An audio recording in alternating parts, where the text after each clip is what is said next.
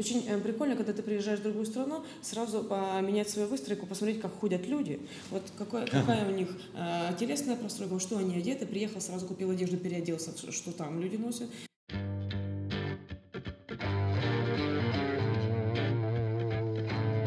Тщательно, системно, психологично. Вы слушаете подкаст «Клуб наблюдателей». Я его ведущий Ричард Делонг. Выпуск 16. Беседа с инструктором по йоге Анной Девятой. Со мной сегодня Анна Девятая, инструктор по йоге, и я хотел сразу спросить, какие у тебя еще ипостаси, кроме инструктора по йоге? А, ну, прежде всего, как бы, я инструктор Украинской Федерации йоги, руководитель Тбилиси йога групп. То есть я приехала сюда из Украины, чтобы нести йогу. И это основная моя деятельность. И это, пожалуй, моя основная идентификация mm-hmm. потому что то, чем я занимаюсь 24 часа в сутки. Нет такого, что ты вот здесь ты инструктор по йоге, а вот здесь ты уже не инструктор, здесь mm-hmm. ты закончил работу, снял с себя там леггинсы, и ты mm-hmm. уже просто ну, в бытовуху окунулся. Да, здесь ты вообще там да, покупатель да. и там путешественник, еще кто-то. Ты, если ты занимаешься духовной деятельностью, если э, идешь по пути духовного развития, если ты учишь других людей этому, ты не можешь быть инструктором только вот здесь, а потом mm-hmm. поменять ипостась и перестать вдруг им быть. Нет, ты с удовольствием занимаешься своей деятельностью 24 часа в сутки. То есть мне это нравится.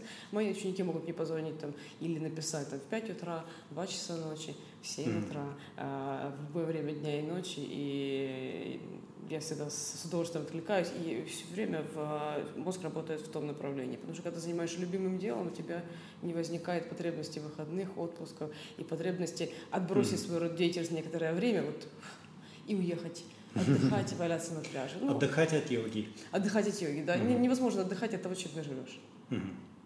Ну, я, например, синхронный переводчик. Mm-hmm. Но не могу сказать, что во время походов mm-hmm. я остаюсь синхронным переводчиком. Ну, это, Здесь, конечно, совсем э, это другое профи- дело. Это профессионально, да. да. А есть вот э, некоторые духовные задачи по жизни, да, если ты идешь угу. по своему пути, который соответствует э, твоей хармонической, да. духовной твоей задаче, то у тебя нет этой двойственности. А, вот и по, по сути задача каждого человека выйти на этот путь, угу. э, когда эта двойственность исчезнет, когда то, чем он занимается, является его и хобби, и профессией, и, и образом мысли. Или, скажем так, э, то, чем он профессионально занимается – Э, он вносит в эту профессиональную деятельность то самое духовное, да, которое он абсолютно. нащупал. Абсолютно. Потому что, наверное, не всем суждено стать инструкторами по йоге Нет, или но... Э, мастерами, скажем так, какого-то Э, какого-то Духов, дела. Духовность, пожалуй, воспринимается э, в, в нынешнем да, э, пространстве медийном mm-hmm. как нечто такое достаточно попсовое. Да? Вот духовные только те люди, которые там размышляют о вечном, кого-то учат. Да. Нет, духовный человек это который видит свои, понимает, видит свои духовные задачи и, соответственно, им двигается. Но духовные задачи у всех могут быть разные. То есть mm-hmm. у человека может быть духовная задача научиться там деньги зарабатывать, да? фирму построить. Но это никак не связано с философскими вопросами. Да? У человека да. может быть духовная задача научиться кайфовать по жизни. То есть есть люди, которые умеют впрягаться, есть люди, которые умеют думать, но mm-hmm. расслабиться и получить удовольствие, как-то растопыриться особо mm-hmm. сладко, они не умеют. Да, есть люди, у которых э, там простроена жизнь, работа, окружение, да, но у них не в порядке со здоровьем. Духовная задача человека будет э, научиться обращать внимание на свое тело, на свое здоровье. То есть mm-hmm. духовные задачи могут быть разные. И ну, стоит это учитывать при определении, при использовании слова духовный. Да, вот, да в нашей беседе, да и в принципе mm-hmm. вообще. Хорошо, я думаю, к теме mm-hmm. духовного развития мы вернемся чуть позже. Mm-hmm. Сегодня я хотел бы поговорить с тобой о твоих путешествиях. Mm-hmm. Я объясню, почему меня заинтересовала эта тема. Я тоже такой человек, который много путешествовал. Я был, не знаю, на 4-5 континентах. И постепенно, с, теч- с течением времени, я выработал какой-то свой тип путешествия – а, потому что я, я увидел огромное количество европейских городов, например, в каждом городе красивый, ухоженный центр, значит, э, старые церкви барокского или там готического периода. Я знаю, чего ожидать. Мне это все неинтересно, если честно. Я понял, что для меня самое важное – это природа, э, интересное общение, Ну, чаще всего для меня лично интересное общение можно найти на природе. Поэтому я просто с годами стал ориентироваться на походы. Я умудряюсь и на Кипре походить по горам, и в Германии, и в Швейцарии, в разных местах. И ну, я позволил себе, скажем так, отбросить все лишнее и просто заниматься природой, тем, э, что я люблю. Это касается моих путешествий. Потом я заметил на Фейсбуке, а где же еще, что ты тоже много путешествуешь, но э, умудряешь, э, извини, умудряешься в этих путешествиях находить что-то духовное, какие-то духовные беседы, я не знаю, школы какие-то. Я имел о твоих путешествиях самое такое туманное представление, но подумал, что, наверное, здесь мы нащупаем интересную тему – расскажи, пожалуйста, в каких местах э, ты путешествовала? Я, наверное, сейчас уже даже не смогу назвать э, конкретно все места, в которых я путешествовала. Тогда хотя бы страны. А, Давай страны перечислим. Э, я с каждая следующая страна, mm-hmm. она все более интересна, все более интересна, да, то есть каждый раз, когда я вспоминаю путешествие, самое яркое было последнее, да, вот последнее mm-hmm. путешествие, которое я ездила, это был, это была Европа, это был э, Париж, Цюрих, э, Вена, Берлин. Перед этим, этим же летом я ездила в э, Иран. То есть mm-hmm. я ездила по центральному, по южному Ирану. И до этого ну, много было стран. Много было стран. Некоторые я возвращаюсь, некоторые я приезжаю один раз, и потом как бы, они уже... Э, вот есть ощущение, что это самое вкусное, самое важное увидел. Но мне затруднительно сейчас прямо вот перечислить по пальцам, потому что духовность в путешествиях, как бы духовные места в путешествиях для, для меня это все места, в которые mm-hmm. я еду. А, вне зависимости от того, это храмы, а, шрамы, это какие-то леса, mm-hmm. горные тропы, это дискотеки, это пляжи. Да, вот э, любое место, которое ты едешь, ты едешь э, с определенной задачей, ты знаешь, какая задача, ты знаешь, что эта задача соответствует твоему пути духовного развития, это путешествие будет духовным. Поэтому не, не зависит, это индийский, э, индийская школа йоги или это потусить в Берлине. Да? Вот, э, это для, для каждого человека будет своим духовным развитием. Понятно, что для всех людей, у каждого человека быть разный, да? для всех да. людей разным будет духовное путешествие, но если обращать внимание на правильные вещи и э, понимать, зачем и куда, то угу. невозможно сделать путешествие недуховным, скажем так. Хорошо, начнем издалека тогда. Угу. А, у тебя сначала возникает какой-то духовный, э, духовный запрос или э, возникает сначала возможность куда-то съездить? Я всегда понимаю, куда я хочу. Ага. Я хочу куда-то ехать, и потом уже под это э, начинаю под, э, подстраивать свой график, э, угу. подстраивать свои финансы. Вот э, примерно за год я начинаю планировать обычно. Ага. А вот я хочу съездить вот туда. Угу. Да, и потом еще туда, и туда, и туда. И, в принципе, у меня начинает вырисовываться план путешествия на следующий год. Угу. Ну, вот где-то так. Да, приличное желание, конечно. Потому что э, если идти от возможности, то э, да, в принципе, Возможно, можно, можно путешествовать по остаточному принципу, да, типа самые дешевые билеты вот туда, поэтому я поеду туда. Но соответствует ли это твоему желанию? Вот не всегда. Да, вот да. хочется, может быть, там в Норвегию, а ты едешь э, в Кутаиси, потому что туда ближе и дешевле. Ну, это как-то вот чувствуется интуитивно, что это немножко не то. Ну, мы можем взять, например, э, твою недавнюю поездку в Иран. Угу. Да? Да. А, как ты эту поездку планировала? И какой у тебя был духовный запрос? А, мне очень давно хотелось поехать в Иран, ну как, наверное, уже года два, и я встречала иранские выставки, ходила на, э, ну, рассматривала иранские картины, там писала какие-то тексты про это, uh-huh. читала немножко там иранских поэтов, мне э, вот, ну, была интересна э, эта культура, в нее хотелось грузиться, потом ходила там на фото выставки, общалась с людьми, которые были в Иране, слушала лекции людей, которые были в Иране, и я поняла, что мне туда хочется, что мне туда очень хочется. Ты никогда не можешь а, заранее точно определить, что ты конкретно видишь в этой стране, потому что ты там еще mm-hmm. не был. Но да. интуитивно чувствуется, вот я хочу туда.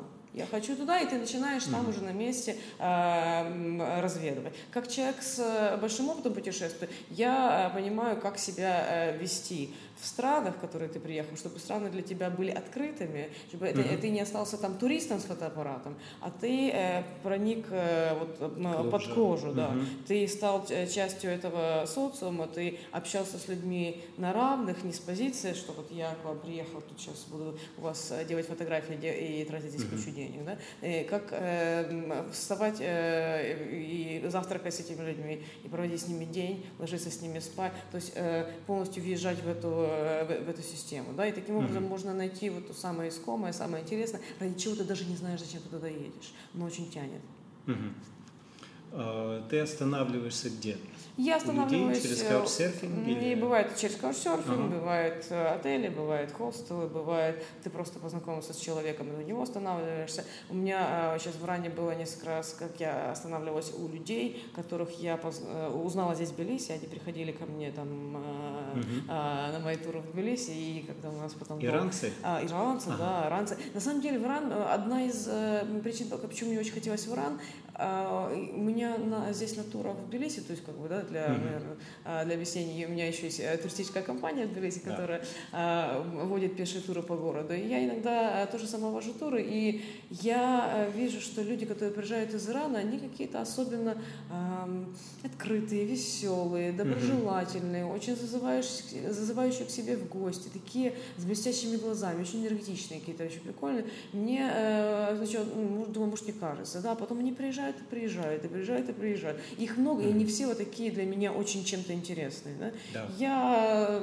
с людьми общаюсь, да, я с, э, с людьми, если они мне нравятся, завязываю контакты, да, и у нас несколько человек, э, ну, у меня осталось э, контакты, mm-hmm. с которыми мы периодически там переписывались, как-то что-то пере, э, перемигивались. И, собственно, первое, что я э, сделала, я когда приехала в аэропорт Тегерана, в 4 утра меня там уже ждал мой тегеранский товарищ. А, да, и когда я вышла, первое, что он мне подарил, это был нож. В смысле? В смысле. Холодное оружие. Да, все нормально, да. Нет, говорит, это просто подарок, да.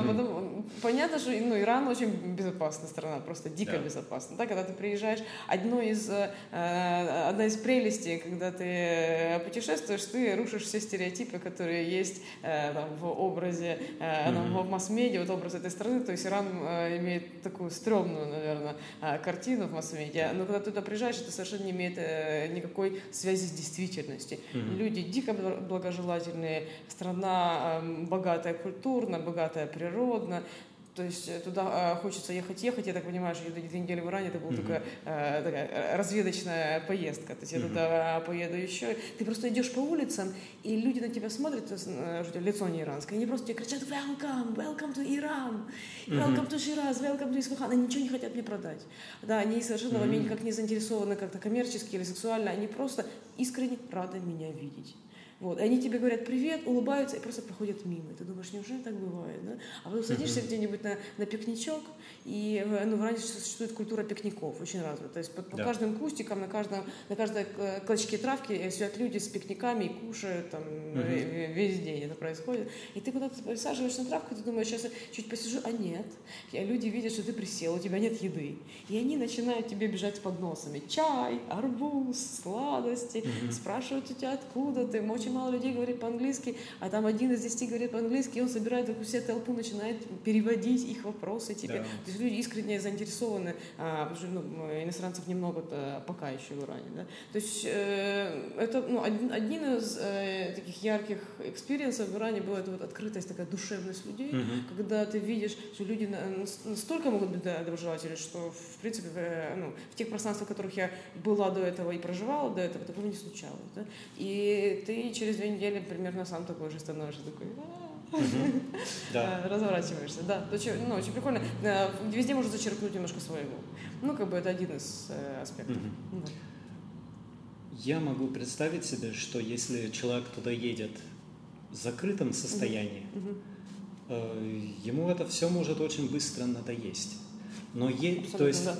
изначально у тебя должна быть какая-то открытость, угу. может быть не в такой степени, как у них, но а, какое-то ядро должно быть, чтобы пойти людям навстречу. Да-да-да. Если пойти навстречу, тогда поездка классная получается. Если нет, если закрыться в себе, а, то ничего хорошего. А, слушай, я такой отзыв тоже. То есть, допустим, мне где-то в Испании там жила австралийская девочка, mm-hmm. она говорит, мне это э, дико раздражает, что люди все да. к тебе подходят и начинают с тобой фотографироваться, предлагают тебе чай, говорят, я хочу просто посидеть.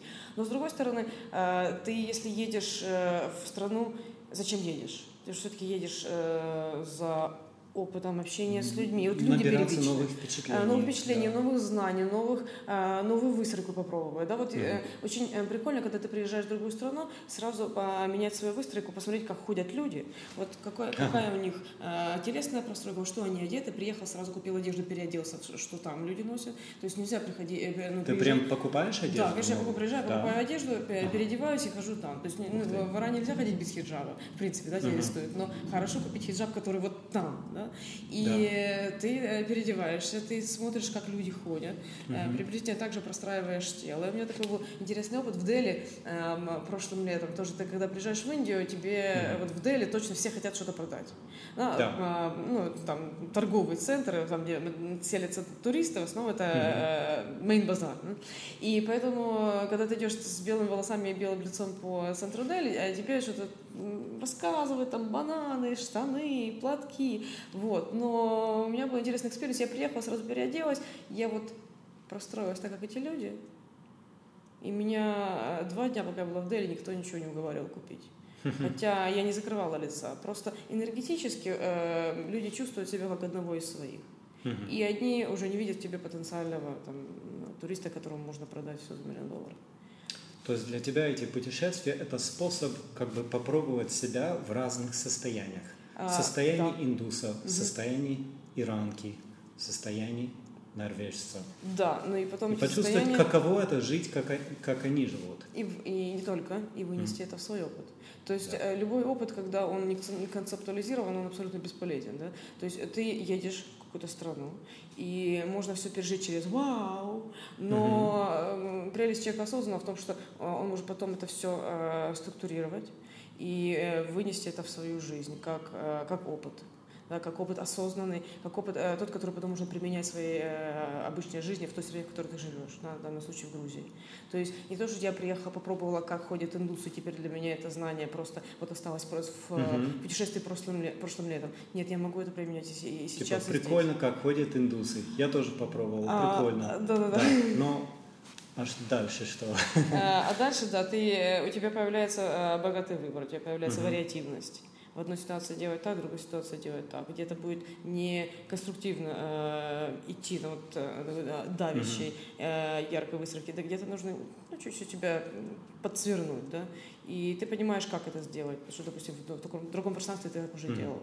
Скажи, а что ценного в том, как, э, как живут индусы? А, да, ну, ценного, ценность, как правило... На, на фоне других народов, э, В том, что э, люди, которые для нас, ну, народы, которые для нас экзотичны, живут полностью mm-hmm. по-другому. И поэтому у них можно больше опыта добрать, у них можно много интересных yeah. деталей добрать, чем э, если ты едешь в какую-то страну со схожим культурным э, кодом. То mm-hmm. есть... Э, ну, не знаю, в, э, куда бы ни приезжала, мне, для меня очень э, тоже интересно попасть вот в семью куда-то, да, э, причем, если ты попадаешь каучсерфером, сейчас это уже, наверное, не так увлекательно, потому что каучсерферы а, это все-таки люди, да, это могут быть там индусы, живущие в Индии, но это все-таки более европеизированные индусы, они уже привыкли да, видеть иностранцев каждый день, да, и поэтому ты как бы не видишь, что такое аутентичного индуса, то же самое, там, угу. про Иран можно сказать.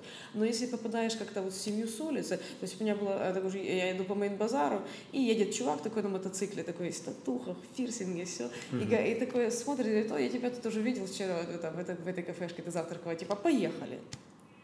Я одна, у меня никаких планов нет. Поехали. Ты садишься на мотоцикл, ты едешь, он тебя везет через весь город, через весь Дели, Дели огромный, шумный, ты едешь, думаешь, вернешься живой или не вернешься живой, непонятно. Ну, интересно, увлекательно, приключения, да. Он тебе привез какие-то свои ебеня, там, где он mm-hmm. живет, какие-то, э, ну, не фешенебельный район э, Дели, да, какие-то там, ну, почти трущобы, да. Но тут собирается на тебя, на белую женщину, привез белую женщину, да.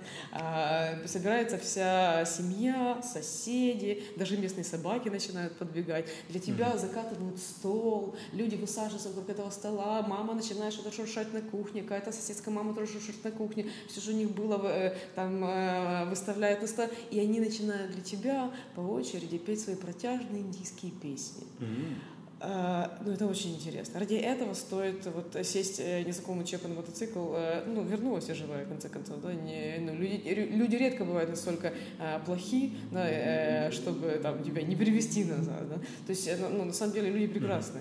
Но когда ты вот этому ощущению отдаешься, да, и ты куда-то едешь, ты попадаешь вот туда, куда тебе надо. Или сейчас у меня в ране был тоже а, очень интересный случай. Я поселилась в хостеле, и в э, хостере девочка ресепшеник говорит, ну, мы типа открываем кукинг-классы. Хочешь? Я говорю, хочу. Вообще, без вопросов, хочу. 5 евро. Не, не, не, не, не деньги, да. А, и оказывается, кукинг-класс это был первый кукинг-класс, и кукинг-класс устраивала ее сестра. А, а не, ее сестра, а ее тетушка. Она говорит, что приедет моя тетушка, типа вас двоих заберет. Э, я думаю, ну, сейчас приедет тетушка такая, наша тетушка маленькая, плотненькая, которая делает кукинг-классы.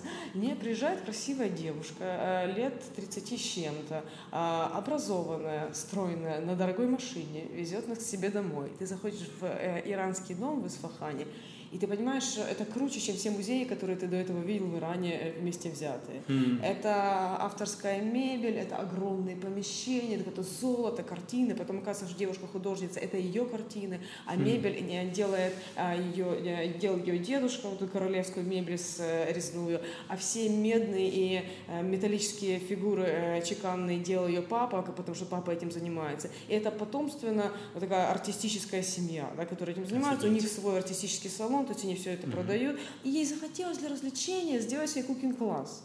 Вот, она нас себе пригласила, я и еще одна девчонка тоже из хостела. Mm-hmm. Мы четыре часа готовили э, иранские блюда, причем так э, ну, с полным вовлечением, то есть это резали, там плакали от лука, какие-то травы, вообще вся. Э, она нам все рассказывала, у нее был очень плохой английский, но такой э, э, эм, явный энтузиазм. То есть она э, пыталась мимикой, жестами нам донести, как это все называется, мы пользовались там словарем. Окей, мы все это приготовили, и потом, когда вот это э, блюдо было готово, она позвала позвала свою дочь 14-летнюю, чтобы та сыграла нам на скрипке. И та вышла, поставила пепитер посреди этого королевского зала и играла uh-huh. для нас на скрипке. То есть вот это было очень ценное переживание. Да? То есть э, ты э, опять с улицы, ты из ничего попадаешь э, внутрь, ты попадаешь, причем внутрь сейчас аристократической такой иранской семьи, да? А, артистической иранской uh-huh. семьи. Это, вот это очень, это очень ценное переживание. И опять в это невозможно попасть, когда ты скептично настроен, э, позиционируешь себя отдельно, э, как представитель другой культуры. Да? Вот, э, все, что тебе, когда ты путешествуешь, все, что тебе предлагают, да.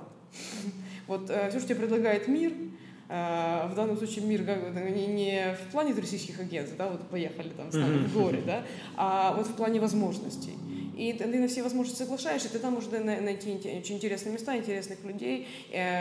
Мы как-то шли по Варанаси, в, в Индии есть такой город, ну, Варанаси, да, если mm-hmm. говорить совсем правильно, то э, это город на Ганге, где уже пять тысяч лет подряд горят погребальные огни, куда со всей Индии съезжаются люди, чтобы, э, когда они померли, угу. их на этом огне сожгли, пепел развеяли по Ганге, и тогда они и... И, и отправили вниз по течению. И отправили вниз по течению, а вниз по течению через два гата там уже э, люди чистят зубы этой же водой, ну там такое, да.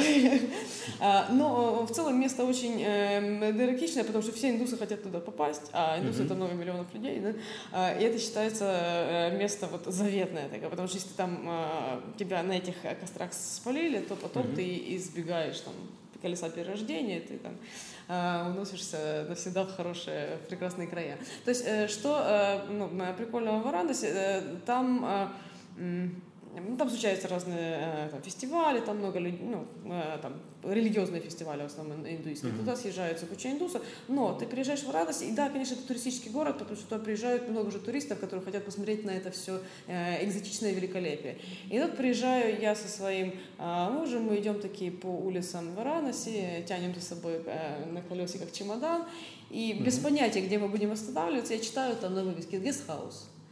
Ну, пошли, ну, пошли. Мы заходим, поднимаемся там на какой-то этаж, и там ждет нас э, дедушка такой седобородый, а, который из э, высшей касты индийской. А, брахманов. Да, из брахманов, да. Он говорит, что, ну, как бы у меня есть там, ну, там такие предприятия, такие предприятия, вот тут я занимаюсь благотворительностью, вот тут там за забором у нас там детский дом благотворительный. А в целом для меня гестхаус просто как возможность пообщаться с интересными людьми.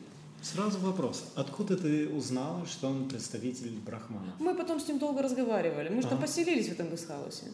А, мы, мы, мы поселились и э, что поселились дней на пять, наверное. Мы каждый вечер с ним э, общались, сидя на крыше, а э, как он это чай. Сказал? Типа, я... Э, я не помню, это было, наверное, лет 10 Я брахман. Я не помню, это было лет 10 назад, но мы с ним обсуждали, он был довольно открытый, к, ну, как бы не, не закоснелый в этом плане человек, потому что он говорил, что да, типа в Индии кастовая система до сих пор актуальна. То есть я до сих пор знаю представителей моей касты, которые не сядут за стол рядом с представителями более низшей касты, любой из более низших да. каст, да, ну, типа, я этим не страдаю, для мне прикольно э, общаться mm-hmm. с разными людьми, мне прикольно приглашать себе иностранцев, поэтому я замутил гестхаус, да, да. мне интересно там, как бы, у него а, нет этих, то есть он как бы более широко мыслящий человек, поэтому mm-hmm. для него это не, без, он без опломба это говорил, что вот я брахман, да, ну, как-то это так, хорошо же так родился, да, у меня есть больше возможностей, да? и теперь эти возможности я реализую таким способом. Хм.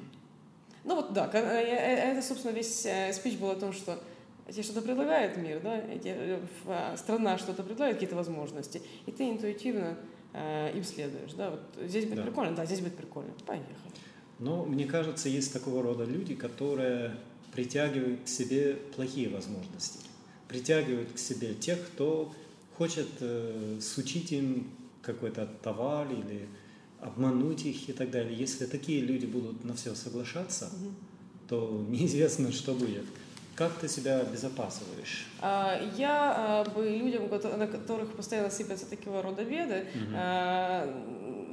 наверное, посоветовала для начала, перед тем, как ехать в путешествие, просто посмотреть на свою выстройку по жизни. Да? Потому что люди, э, на которых сыпятся беды, они эти претензии заработали.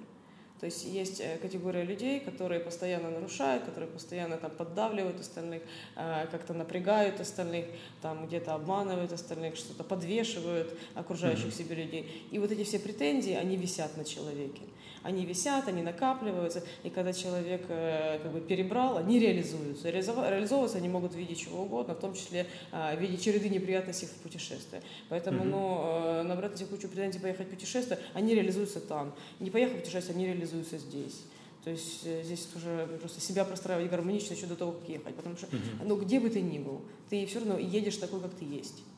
Если ты э, открыт миру, э, если ты ну, вот, пытаешься в этот мир строиться, угу. ты и здесь такой, ты и там такой. Да? И если ты конфликтный человек, ты здесь будешь конфликтным. И поедешь в путешествие, там будешь конфликтом. Но смысл ехать. Да. Ну, например, в этом индийском городе, угу. я уверен, что там было еще 10 таких же гестхаузов. Ну, Но ты пошла в этот. Да. Да, конечно. А остальные ты не замечала или как? Что-что? Остальные ты не замечала? Ну, ты знаешь, э, когда ты э, такой, знаки мира замечаешь, ты все-таки ага. идешь по своим знакам Хорошо. мира. Хорошо. Э, мне интересно теперь поговорить про ашрамы, школы, храмы, вот на эту тему. Ага. Насколько важна эта составляющая в твоих поездках? Это э, важная составляющая, но это одна из, э, одна из. Одна из составляющих. Mm-hmm. Да. То есть я не еду специально по шраму, специально по храму, потому что вот каждая составляющая поездки это является для тебя вот следующим шагом. Ну, если ты это постраиваешь по своей, по своей задаче, да, это будет для тебя следующим шагом в духовном развитии, это будет для тебя чем-то познавательным и развивающим.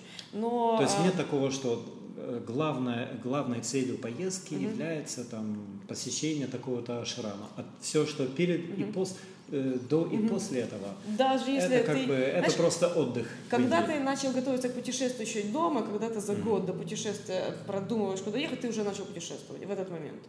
А, когда ты покупаешь билеты, когда mm-hmm. ты там продумываешь, э, какую страховочку взять, читаешь форумы, общаешься с людьми, ты уже начал в этот момент путешествовать.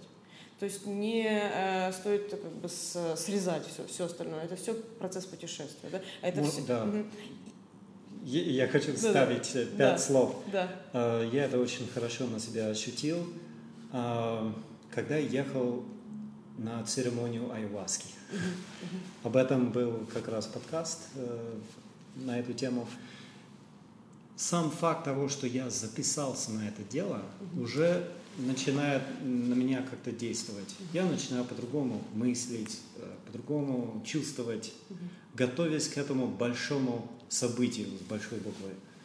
А, поэтому я легко могу представить себе, что если я запланирую, например, поездку в Иран э, с какой-то такой духовной составляющей, то так или иначе это будет...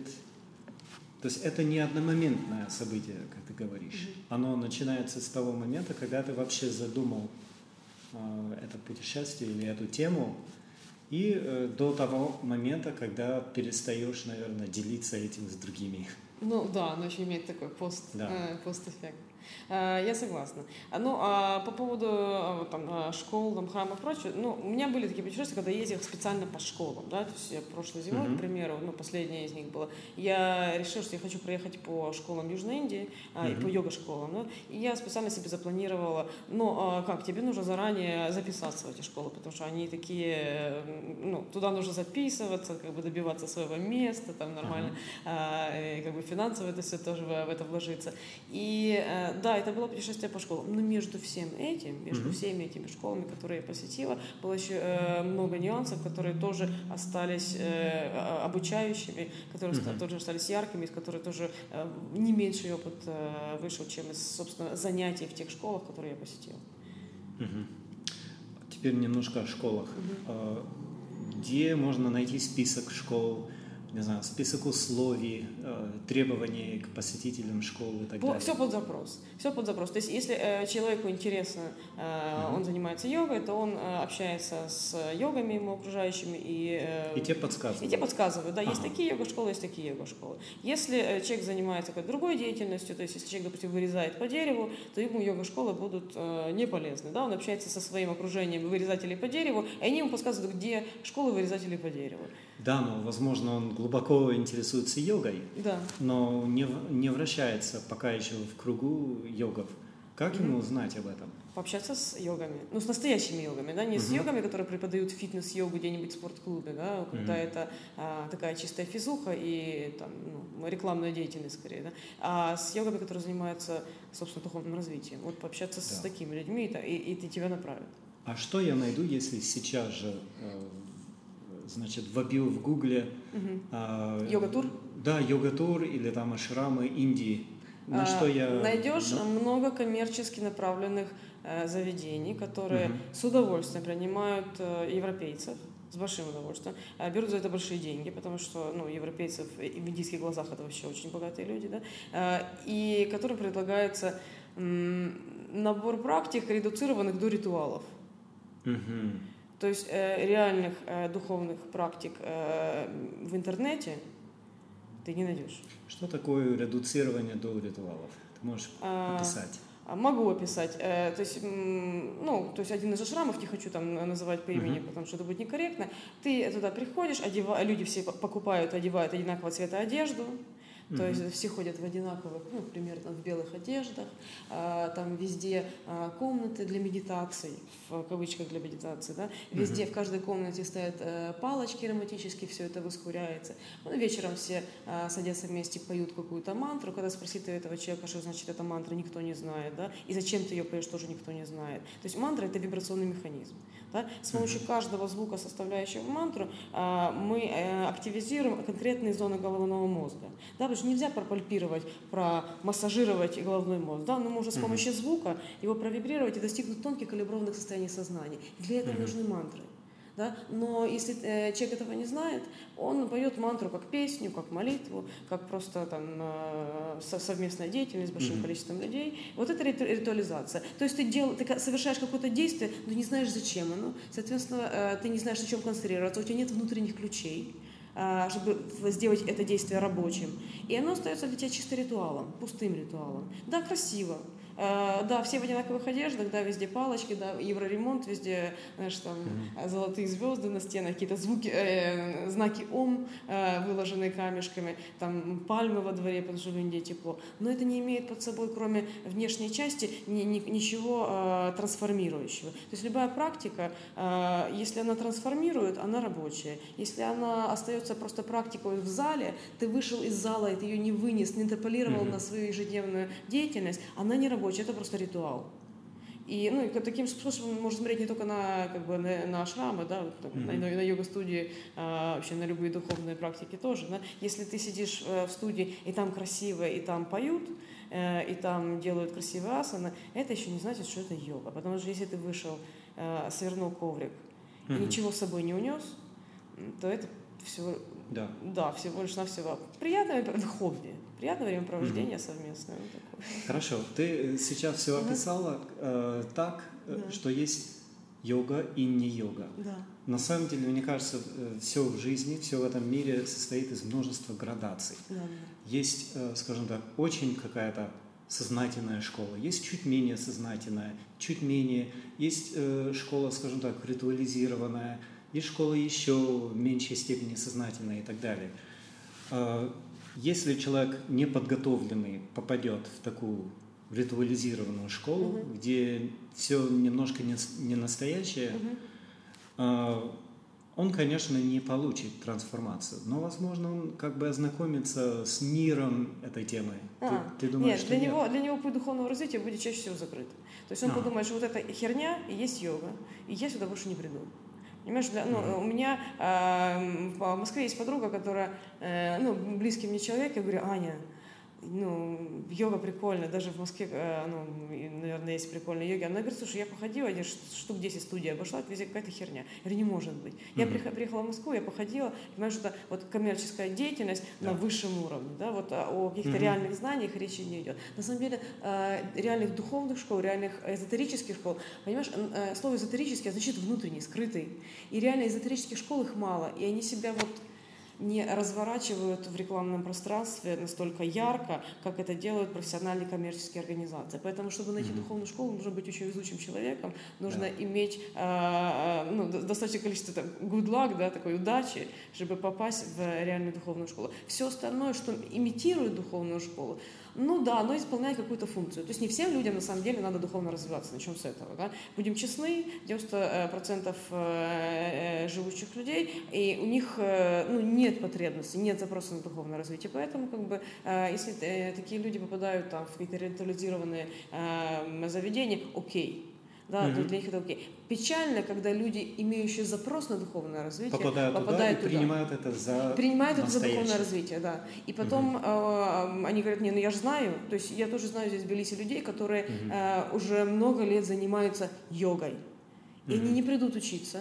э, вот реальной йоге, да, потому что они, им кажется, что они знают, но mm-hmm. знают что, ну физуху какую-то там как э, Сурья Намаскар делать, да, как свечи жечь. Mm-hmm. Но это же не йога. Вот, ну, в, этом, в этом проблема. Mm-hmm. Понимаешь? То есть э, вот все, то, что ты говоришь, там градация духовное, менее духовное, менее, менее, менее, вот уже менее, менее, менее, это не йога. Это mm-hmm. деятельность. Коммерческая деятельность, развлекательная деятельность, но это не йога, потому что йога это глубоко интеллектуальная система. Mm-hmm. Очень интеллектуальная, очень прагматичная, э, не фантазийная не уносящие какие-то там заоблачные дали и э, отключающие мозг, давайте избавимся от мысли, да, отключение внутреннего диалога. Это не йога. Это проблема плохих переводов и, ком- и коммерции. Угу. В этом ничего плохого, но как бы, кому-то это тоже это надо. Это также поиск убежища а, да, да. от сложностей. Да, абсолютно. То есть йога может быть как э, убежище такое, чтобы ничего не делать. Да? Человеку э, в жизни чего-то там не хватает, да, у него там в семье какие-то негоразды или там, или на работе не, э, проблемы. Он как-то не состоялся, он что-то не влезал, он чувствует, вот нехорошо не, не, не хорошо ему, да. Mm-hmm. И есть такая вот какая-то хобби-йога, которую человек пришел, они вместе позанимались, вместе покушали обязательно вегетарианской еды почему-то. Mm-hmm. То есть йога с вегетарианцем, э, с вегетарианством как-то э, мифически стала связана, ну, как бы очень-очень странным образом. Ну ладно. Э, поели вместе вегетарианской еды, порадовались, mm-hmm. пообнялись, и внутри вот этой бочечки, внутри этого хобби-класса э, все проблемы э, как бы э, замыливаются, их как бы нет. Mm-hmm. Но ты выходишь назад, и ты ничего не вынес. Да, ты остался таким же, проблемы на месте останутся. Вот э, да. зачастую так. Ну, какая-то часть этих mm-hmm. людей, которые попали в не совсем настоящую систему mm-hmm. йоговскую, заинтересуется и начнет искать еще более Хорошо, да, если заинтересуется, хорошо. Я, я просто к тому, угу. что мне кажется, не может быть настоящего без имитации. Mm, То да. есть существование mm. имитации э, неразрывно связано с наличием настоящего. Но, а, окей. Ну, Если, например, есть... Наверное, скорее наоборот, да, вот когда есть настоящее, да. все равно будет кто-то копировать. Хорошо, да. Если есть какой-нибудь музыкант-виртуоз, то обязательно вокруг него будет 10 учеников, мини-виртуозных, хотя один-два из них... Или возможно... подражателей. Да, да, не-не-не, это уже следующий уровень. Да. И э, под ними у них тоже будут подражатели, э, подражатели и, и так далее. И да. любой человек, который начинает играть на этом музыкальном инструменте, так или иначе попадает в эту в это сообщество людей, mm-hmm. которые к чему-то непонятному стремятся. Mm-hmm. Он может э, подняться, он может застрять на каком-то уровне, он может искать себе настоящего учителя. Mm-hmm. Но не бывает такого, что есть виртуоз в любом в любой области знаний или умения, и вокруг него нет никаких э, подражателей, имитаторов, самозванцев. Не бывает такого. Поэтому то, что мы описываем, это на самом деле как бы природное состояние вещей. Хорошо. У этих настоящих духовных школ есть страницы в Фейсбуке? А, у некоторых, э, у некоторых есть но а, страницы такие, скорее, ну, регистрационной формы. Да, то есть, ага. э, ну, какой-то ученик взял на себя. Да, да, да, да, да, и регистрирует эти, эти все Ну, к примеру, там вот ага. одна, одна из э, самых ярких школ современной Индии, которые съезжаются все европейцы, австралийцы, американцы, то есть все континенты съезжаются туда. А, йоги — это направление называется аштанга-йога, да, и Папа Джойс был человек, который это все изобрел, сейчас вот как бы держит, а, держит поток, да, вот как бы занимается этим, его mm-hmm. дочь Сарасвати, ей уже там нормально за 70, она не ведет занятия, она просто ходит по залу и э, удерживает состояние. И вот в ее поле, в ее состоянии люди, которые стекаются с всех континентов, они могут сделать гораздо больше, чем, чем без нее. То есть э, э, это очень интересно, допустим, в ну, Майсор, где это происходит, это не самый яркий, не самый туристический город в Индии, э, но туда приезжает огромное количество иностранцев. Да? Когда туда приезжаешь, я приехала, как-то встретилась с каучсерфером, просто прогуляться. Да? Я говорю, вы знаете, что у вас одна из самых известных mm-hmm. школ в Индии, они такие, нет. То есть, когда ты не в теме, ты как бы просто в этом же городе, в параллельном да. пространстве существуешь. А, вот. Так вот, у школы Потапхи Джойса, да, там э, есть какой-то сайт, ну, очень, очень простой, потому что mm-hmm. там можно было зарегистрироваться. Но когда ты приезжаешь туда, ты понимаешь, что да, люди туда стекаются со, со всего мира, а, чтобы позаниматься. Да, эта школа скорее а, ну, физической э, направленности йоги, да, то есть там mm-hmm. нет духовной составляющей, там есть э, составляющая вот эм, хатха-йоги, да, то есть занимаешься полностью телесными э, практиками, mm-hmm. такими мощными, динамичными, силовыми телесными практиками, но она живая. Она mm-hmm. живая, это не, э, эм, ну, как бы не физкультура, это вот э, ты туда приезжаешь, и ты чувствуешь э, вот то самое состояние, которое удерживает э, вот, дочь э, в данный момент, да, вот носительница, mm-hmm. носительница этого состояния. Ну вот, э, вот где-то так. То есть страничка есть, да. Но если ты не знаешь, то есть это не самая яркая страничка, не самая красивая, не самая удобная. Ну, другие, э, там, более коммерческие, опять же, направления, э, у них будет более красивые страницы. Угу. Но Почему это поток, так? Такого потока нет. Потому что ей не нужно на этом заморачиваться. К ней так едут люди угу. в огромном количестве. Едут люди в таком количестве, что занятия начинаются в 4 утра, 4 утра. Причем каждый ученик занимается около двух часов все в своем, все в своем ритме, да, то есть кто-то быстрее, mm-hmm. кто-то медленнее, и заканчиваются они около 12 дня, и ты заходишь в зал, ну, зал достаточно большой, и коврики один к другому, ну, может, 2 сантиметра mm-hmm. между ковриком, то есть очень плотно. А, в европейском пространстве так не принято заниматься, да, когда люди очень-очень плотно друг к другу стоят. Но ты там учишься простраиваться так, чтобы не задевать своими конечностями соседнего человека, очень уважительно, что понимаешь, другие mm-hmm. люди тоже приехали сюда позаниматься. И это очень популярное, а, ну, очень востребованное место, да, поэтому нет смысла заморачиваться на создание какой-то суперстранички, mm-hmm. да, так нормально. Я бы тут добавил, что если у тебя продукт, который не, не ориентирован на массы, на массового пользователя, угу. а, бывает, что если ты последуешь всем рекомендациям гуру маркетинга и угу. так далее, то к тебе придут просто не те люди. Абсолютно, да. да. И здесь возникает как бы конфликт между коммерцией угу. и э, реализации цели твоего продукта, услуги, заведения, чего Да, угодно. абсолютно. То есть, если будет э, там Сарасвати в красивой позе, в обтянутом в трико, да, сидеть Да. где-нибудь на э, фоне красивого Майсорского дворца, это будет э, вот не то, явно не то, и, при, и соответственно, будут привлекать других людей. Ну, я согласна. Ну, э, аштанга йога это очень популярное направление. В Европе люди любят заниматься скорее как бы не, а, не развитием верхних чакр, да, не разви- ну, не даже не духовным путем, а развитием физухи. Ну, это, э, это обусловлено европейской выстройкой, да, а, потому что люди в основном живут там головой, нужно вгрузиться в тело. Э, Там в Европе, в Америке популярна штанга, и поэтому вот им даже как-то и их не надо рекламировать. Нужно с- с, э, просто дать возможность людям приехать. Значит, человек с духовным запросом может найти какие-то такие школы Мгм.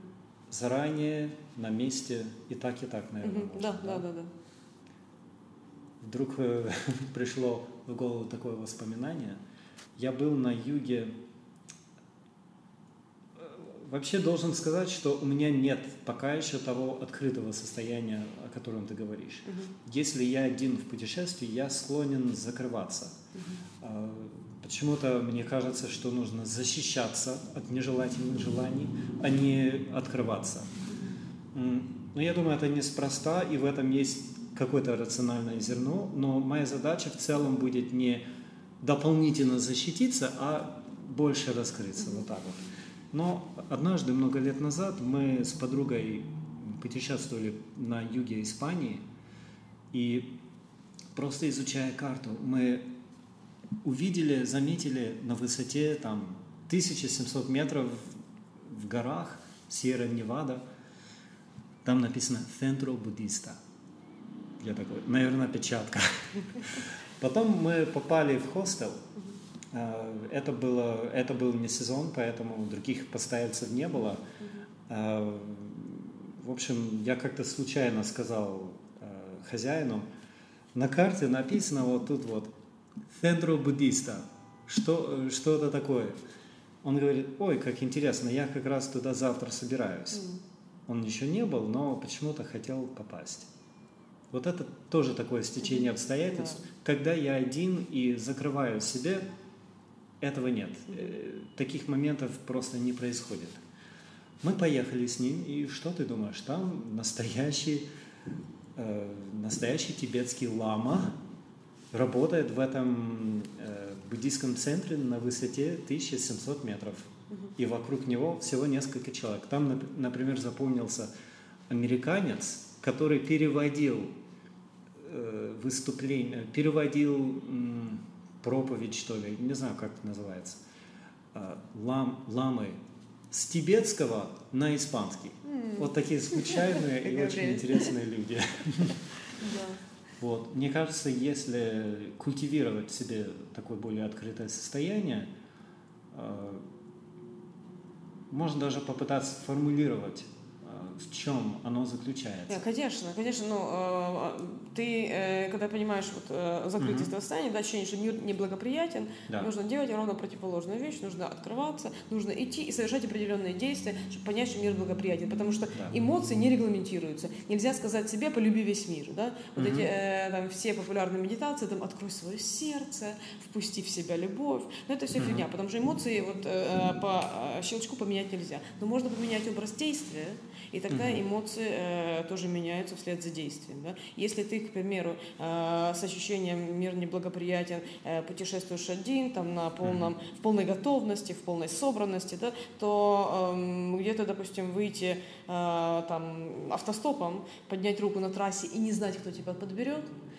но это будет первым шагом от открыться на мир. Да? А, Сесть в а, кабину к незнакомому водителю, который, у которого непонятно, что на уме, поговорить с ним, разговориться с ним, узнать его судьбу, рассказать ему свою судьбу за за где-то 12 часов совместной, э, совместного пути, вместе поесть, вместе поспать, доехать куда-то, он тебе кому-то еще передаст, а, договориться, чтобы тебя довезли туда, а, отзвонили, что тебя нормально э, как бы до- довезли. И, в общем, ты совершаешь определенные действия, и эти, этими действиями э, подтягиваешь другие эмоции. Ты понимаешь, что водители не маньяки. Mm-hmm. Ты понимаешь, что люди о тебе заботятся. Ты понимаешь, что мир, в принципе, готов тебе помогать. Да, и вот mm-hmm. он благоприятен. Но это можно только через опыт, через действие э, себе переделать, да, вот как бы под, э, подтянуть новое. А так, э, нельзя сказать, что вот, как бы раскройся. Ну, это ни о чем. Я, я сейчас вспомнил несколько, да. несколько очень важных моментов. Могу поделиться как да. своим ноу-хау, да? А если ты путешествуешь с рюкзаком, это уже лучше, чем без рюкзака, потому что тебя распознают как человека в пути, да? Но еще лучше, чем рюкзак, велосипед. Тут ты уже ну никак не, не вписываешься в обычный социум. Я заметил, э, путешествуя на велосипеде через Австрию, что мне все махали рукой, в общем, все проявляли ко мне открытость. И я просто невольно отвечал тем же. Да, классно. А когда просто рюкзак или когда ты... У тебя интересная тоже стратегия, максимально походить на местного, на, на местного человека. Угу. Мне кажется, это можно сделать, когда у тебя уже открытое состояние. Вот. Но иногда бывает полезно как раз обратное. Ты максимально выделяешься либо тем, что у тебя велосипед. А, ага. И я услышал очень такой смешной рассказ – в общем, какой-то писатель или журналист э, заключил пари с другом. Он проиграл, и условия пари э, были такие, что ему нужно было провести через всю Испанию холодильник автостопом. Класс. Да, и, короче, он со своим холодильником на трассе пытается остановить машину. И вот так в течение нескольких дней или недель он путешествует по всей Испании с, с этим своим холодильником. Ты думаешь, ему удалось сохранить закрытое состояние? Невозможно. Невозможно. Абсолютно невозможно. Да, класс. Поэтому Великолепная такие, практика. Да, такие подсказки, подсказки могут помочь. Еще мне очень нравится ну, э, путешествовать в одиночку, именно к, с целью общаться, больше общаться. Да? Угу. Потому что когда ты путешествуешь с другом, с компанией друзей или даже с одним другом, Конечно. все равно 80% времени общаешься с этим человеком на своем же языке. Да, да, когда да. ты э, едешь один, ты общаешься только с другими людьми, живущими в этой местности, ты угу. общаешься э, в основном на том языке, на котором общаются в этой местности, и ты как можно больше вот еще проникаешь своими щупальцами в эту, в эту культуру, в, в этот социум. Ну, как бы вообще другое состояние. Угу. Поэтому, ну, я очень люблю путешествовать одна, э, и вот прямо за, за, заныривать э, в то место, куда я еду. Классно. Я бы хотел еще несколько слов э, услышать о, о духовных школах. Вернемся немножко к, к этой теме. Мы все знаем, что в Индии таких школ немало, а в других странах есть. Если, а, если да, да, то в каких странах можно найти, скажем так, живые школы? А, Не называйте школы, потому что я думаю, они как бы скрыты от, от глаз и интернета. Да. А, ну, в каких странах и в каком виде? В практически во всех странах есть mm-hmm. в той или иной степени закрытые школы. А, другое дело, насколько их э, практики э, остаются живыми. Mm-hmm. То есть, Что э, такое живая практика? Трансформирующая практика, mm-hmm. которая э, вот, не остался пустой ритуал, а она рабочая. А на работе ты делаешь эту практику, и эффект, э, возникающий в результате этой практики, он сохраняется, э, он приводит к устойчивому, э, к устойчивому состоянию uh эмоциональному или к новым знаниям. Да? uh То есть такого рода практики. Не, не внешне, вот мы там потанцевали, да, какие-нибудь там интегральные танцы, мы потанцевали, нам хорошо вышли и забыли, что мы танцевали, да? uh а более серьезные практики. Так вот, э, ну, как бы тоже не хочется там э, называть э, определенные школы, да, но школ исторических на, на данном этапе, ну, не так уж много, скажем так, окей, там не, нельзя сказать, что там в каждой стране по, по, там, по 5 духовных школ, нет, но школы есть. В Европе есть, в европейских странах есть, в, в азиатских странах тоже есть. Но степень их здравости и наполненности, живости их практик очень разнится. Uh-huh. В зависимости от того, я, э, вот насколько давняя эта школа, потому что со временем э, практически любая духовная школа вырождается в религию. И, в канон. Сначала в канон. Да, да, То да, есть да. вот Писание нашего Да, учителя, да, который да, да. недавно умер. Да. Значит, мы храним его память, мы, значит, зачитываем друг другу его слова и так далее. И, делаем так, как делал, и делаем так, как канон. делал он. Да. Но когда делал, допустим, э, вот тот человек, который создавал это учение, он знал, что он туда вкладывает. У него Да. были особые состояния, которые он транс- транслировал на своих учеников. Когда, э, допустим, носитель вот этого э, состояния, он Уходит. заканчивает свое Да. воплощение, да, все, ты э, остаешься с, как бы с пустым текстом. да. Или э, могут быть люди, которые продолжают это, э, эту традицию, да, которые Мгм. тоже носят, несут этот поток, Да. это состояние. А может быть и нет. И вот когда э, это э, остается только э, там текст Оболочка. ритуала, э, Да. и она ничем не наполнена, вот тогда э, эзотерические учения вырождаются в религию. Ну, тогда мы не можем говорить о том, что ну, как бы это, а, э, э, это духовная школа. Да? Вот она имеет все признаки внешней духовной школы, но она не ведет трансформации.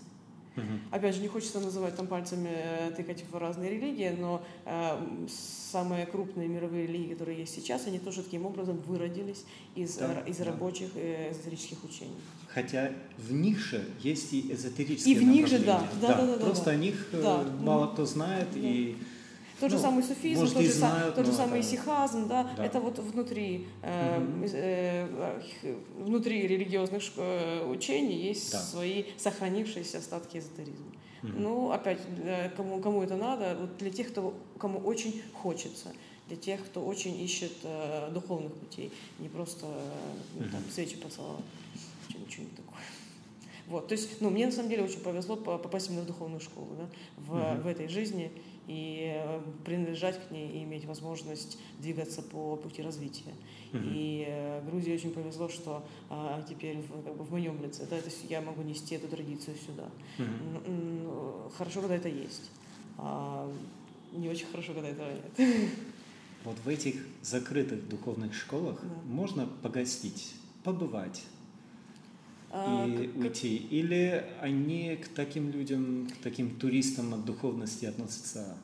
Как правило, э, человек, ну, э, судя по гостей, когда человек приходит с запросом каким-то, да, Мгм. и он э, обучается до того момента, пока у него, э, ка- пока ему надо. да. Иногда люди наталкиваются на некоторые непреодолимые внутренние убеждения, там, воспитанные там, с детства, что вот следующий шаг я сделать не могу, потому что это там нехорошо, Неэтично, да, неэтично, да, аморально и прочее, да. Или человек, допустим, иногда перестает заниматься в духовной школе, потому что э, он исчерпал свой лимит вот, э, Мгм. развития на это воплощение, да, вот ему дальше не надо. Ему вот эти знания он получил, ему ок, он может дальше на этих знания, эти знания как бы э, всю свою жизнь как-то в них э, вариться. Ему, ему дальше, э, в принципе, не- нет у него дальше потребности идти. Потому что, но опять же, не всем людям э, нужно Мгм. духовное развитие. Это абсолютно такая э, истина.